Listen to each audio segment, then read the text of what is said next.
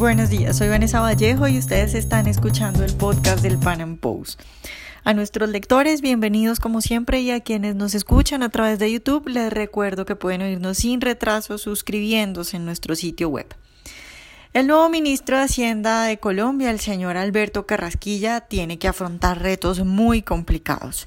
No solo es que recibe un país en una situación grave y que tiene que hacer reformas liberales de fondo, sino que enfrenta, por ejemplo, a un Congreso en donde están personajes como los de Cambio Radical y el partido de la U que lo que quieren es mermelada. Pero además también va a tener que lidiar con fuego amigo y con gente dentro del centro democrático que no tienen idea de economía y entonces se les ocurre por ejemplo, proponer aumentos del salario mínimo. En el podcast de hoy vamos a hablar de eso, de los retos que tiene que enfrentar Carrasquilla. Nuestro invitado es Jorge Eduardo Castro, empresario colombiano y libertario. Jorge, buenos días y muchas gracias por estar de nuevo con nosotros. Buenos días, Vanessa. Aquí un gusto como siempre. Bueno, Jorge, pues mi idea hoy es preguntarte tu opinión sobre los retos que se vienen en materia económica para el gobierno, bueno, especialmente para Carrasquilla, pero quiero empezar preguntándote de lo que está hablando todo el mundo y es de la propuesta del expresidente Uribe de aumentar el salario mínimo, pues eh, por facultades extraordinarias que le quiere dar a Duque. ¿Qué piensas tú de eso? Pues que, el expresidente Uribe eh, debería leer Economía, una lección de Henry Hazlitt para, para que vea sobre los problemas del salario mínimo. Quizás, quizás por ahí le llegará uno pronto, pero no, definitivamente es muy responsable de su parte introducir el debate del salario mínimo e introducirlo de esa manera. Eh, de hecho, yo estaba, te cuento así como anécdota a propósito del tema, que estaba, eh, me estaban compartiendo un video donde el alcalde de La Ceja proponía que lo subieran al doble, al doble el salario mínimo. Y decían, se había reunido con el expresidente Uribe aquí en Llano Grande. Así que eh, está creando muy malas ideas en gente que uno suponía tenía más conocimiento sobre el tema. Bueno, Jorge, hablemos entonces de, de, lo que se viene para el ministro de Hacienda, para Carrasquilla. Hasta ahora formalmente no ha presentado una propuesta eh, de reforma tributaria o de reforma fiscal. Sin embargo, ya se habla de varias cosas.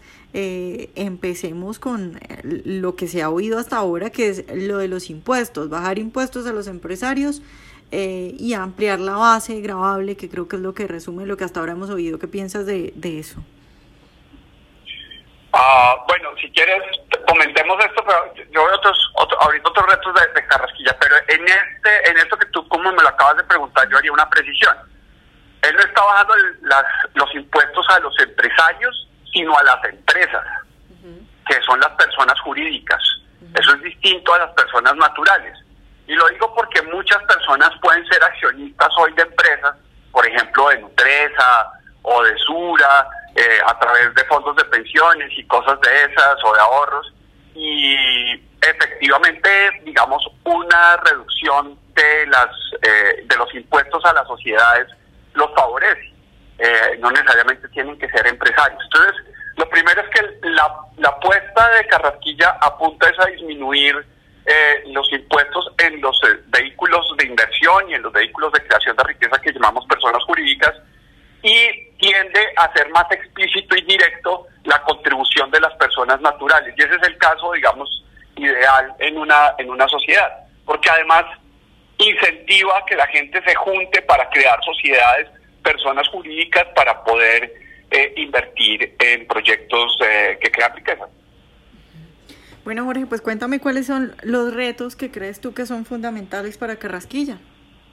Pues digamos que tiene, yo veo este tema de las sociedades jurídicas eh, y de esta transición, porque él está poniendo con el OCDE, es un reto estructural de la mentalidad en Colombia para poder pasar a una sociedad realmente capitalista. Y la primera, efectivamente, uno de los primeros es este tema de explicarle al país la importancia de las personas jurídicas, eh, lo que llamamos las empresas, las firmas, como vehículos de asociación entre las personas naturales para la creación de riqueza. Entonces, ese es un primer reto, pero uno aún más grande, y lo está haciendo bien, pero no con suficiente énfasis, es convocar a todo el espectro político, izquierda, derecha, incluida las FARC, en la apuesta de recuperar el crecimiento económico, de la recuperación del crecimiento potencial de mediano plazo.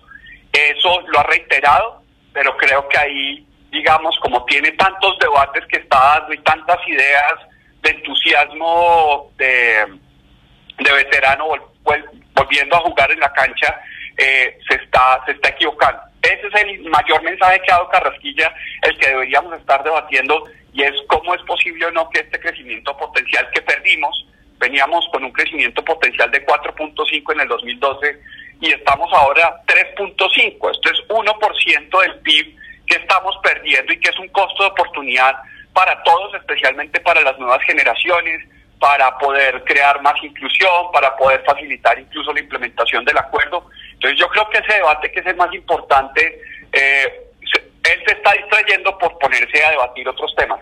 Nada es más importante para los próximos años que recuperar el crecimiento potencial de Colombia. Jorge, pero en ese sentido, a ver, te voy a preguntar puntualmente por, por Vargas Lleras y por el partido de la U que se han juntado en una especie de coalición de la mermelada. Incluso Vargas Lleras ya sacó eh, una reforma tributaria, una propuesta de reforma tributaria. ¿Tú crees que esta gente esté dispuesta y que vaya a conseguir el centro democrático eh, alinear a esta gente? ¿O de qué manera crees que, que sea posible que esta gente se alinee con las intenciones que tiene Carrasquilla? Lo que pasa es que digamos, Vargas Lleras y la gente de la mermelada puede que busquen los votos con el gasto público, pero el financiamiento lo hacen con el sector privado. Y entonces, por eso es que salieron a sacar una reforma tributaria, porque quieren volver a recuperar y entusiasmar a los, em, sí a los empresarios y a los gremios y decirles, ve, nosotros también somos pro empresa. Entonces, los que van a poner en cintura a Vargas Lleras y a los combos de la mermelada van a ser eh, los gremios sobre todo hay un par de gremios que fueron muy importantes para Vargas Lleras que yo creo que le van a decir, Vargas Lleras no moleste a Carrasquilla, déjelo, déjelo avanzar tranquilo en este par de ideas. El problema para Vargas Lleras y para todos estos que tienen nostalgia del poder es que lo que hay que hacer ahora es hacer un recorte de presupuesto enorme y hay que empezar a hacer visibles los, los costos políticos de semejante eh, monstruo que se montó alrededor de la vicepresidencia de su periodo. Entonces, eso efectivamente le va a costar, pero pues nada, le va a tocar comer callado porque eh, el que manda es el de la chequera y él no la tiene. Ok, entonces tú no ves pues tanto problema por ahí, no es la situación tan grave. Ahora, hay otro punto que es el mismo centro democrático, porque entonces tú tienes que mientras Carrasquilla dice que el salario mínimo es muy alto en Colombia, tienes a Uribe eh, pues haciendo lo que hablamos al principio, proponiendo un aumento eh, del salario mínimo, tienes también a la ministra de Trabajo, que es una señora que pues creo que sabe menos de economía que Uribe diciendo también lo mismo y tienes mucha gente rodeando a Uribe y en el centro democrático que no va a estar de acuerdo con lo que eh, dice Carrasquilla o con lo que propone Carrasquilla. ¿Cómo es esa pelea al interior del centro democrático? Pues lo que refleja es evidentemente lo que tú estás diciendo, eso es la pobreza y la cultura económica del país. Eh, lo que pasa es que ahí al final del día se, van a alinear es por el tema de los intereses, no por el tema de las convicciones. Y ahí viene uno de los problemas de los desafíos de Carrasquilla y es por su exceso de confianza, porque entró como ya había jugado, ese, él cree que ya jugó en este puesto y no ha jugado. Esta vez le toca con una bancada mucho más hostil, que es la que tú estás señalando, la Vargas y la U, y efectivamente fuego amigo eh, dentro de su propio lado y entonces tiene el problema de que de pronto lo terminan enviando como juntito en el primer gobierno de Uribe, que no duró mucho y um, o como el peor escenario incluso es que le toque ser un Juan Camilo Restrepo, que salga como posible y entre un Juan Manuel Santos a reemplazarlo a él para poder ponerse a girar la chequera y recuperar bancada. Eso también le podría pasar eh, pero, pero muestra evidentemente que Carrasquilla su primer principal desafío es pedagógico y por eso, digamos, este esfuerzo de decir muchas cosas inteligentes en muchos temas sin hacer énfasis en los temas principales me parece que lo va a complicar bastante. Jorge, hablemos ya. Finalmente quiero preguntarte por lo que recibe Carrasquilla, porque veo muchas críticas, incluso de sectores liberales, a este cambio que está proponiendo, por ejemplo, en los impuestos y bueno, a otras cosas. Y creo que muchos no tienen en cuenta los compromisos y, digamos, la olla raspada, por decirlo vulgarmente, que recibe eh, Carrasquilla. ¿Qué tan importante ves tú eso? Yo dentro del mundo liberal que se mueve aquí en Colombia soy de los que estoy más de escudero de Carrasquilla, por más anarcocapitalista que soy, creo que ya en lo pragmático de corto plazo, el llamado al crecimiento económico desde el sector privado, que es distinto a todo este discurso de las locomotoras del gobierno, de Santos y tal, esto que está haciendo Carrasquilla de llamar al crecimiento es un tema muy importante. Por lo segundo que está haciendo es esto que señalas, y es que nos dejaron con unos problemas de endeudamiento muy graves, en medio del final del ciclo económico global, o por lo menos de Estados Unidos, y eso crea unas vulnerabilidades fuertes para el país.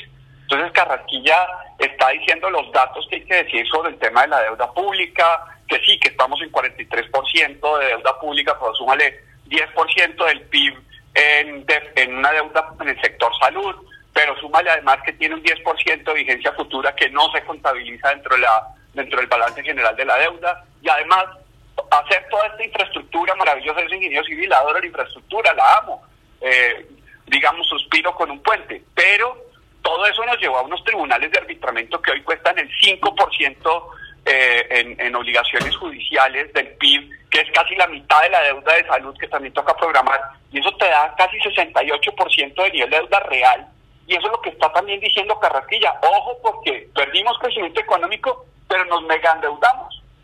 Esas dos cosas son lo que yo creo que todos los liberales deberíamos reconocer que está diciendo Carrasquilla, que estamos en un periodo además difícil de turbulencia global y que si no atendemos esos dos temas fuertes, el resto se nos puede pasar en el debate, digamos, más marginal de que de pronto se pueda eh, dar. Yo creo que ahí hay que poner prioridades sobre prioridades y la prioridad frente a la coyuntura global sí es muy grave. Bueno, Jorge, ya eh, para, para resumir, eh, ¿cuáles serían los consejos que tú le darías a Carrasquilla? Lo primero es que eh, llame la atención de todo el espectro político un pacto sobre el crecimiento económico eh, impulsado por el sector privado. Yo creo que ese, eh, él tiene que decir cinco veces al día que todo lo que está haciendo es sobre eso. Lo segundo es mostrando con mucha más claridad la vulnerabilidad de la economía colombiana ante la situación global. Lo que pasó con Argentina y con Turquía efectivamente eh, pero eh, es grave. Tercero, que deje las, las maneras son muy importantes, uno tiene que ser civilizado para todo, pero no hacer tan radical la cuenta con el gobierno y con, la, con lo que recibió le va a pasar factura y eso por ejemplo pasó con Peñalosa, no, no mostró las cuentas bien de lo que había dado Petro y hoy lo ven factura de popularidad y por tener cierto respeto dentro del círculo de economistas en Colombia con Cárdenas, no le hizo las cuentas bien a Cárdenas que se regaló a la politiquería.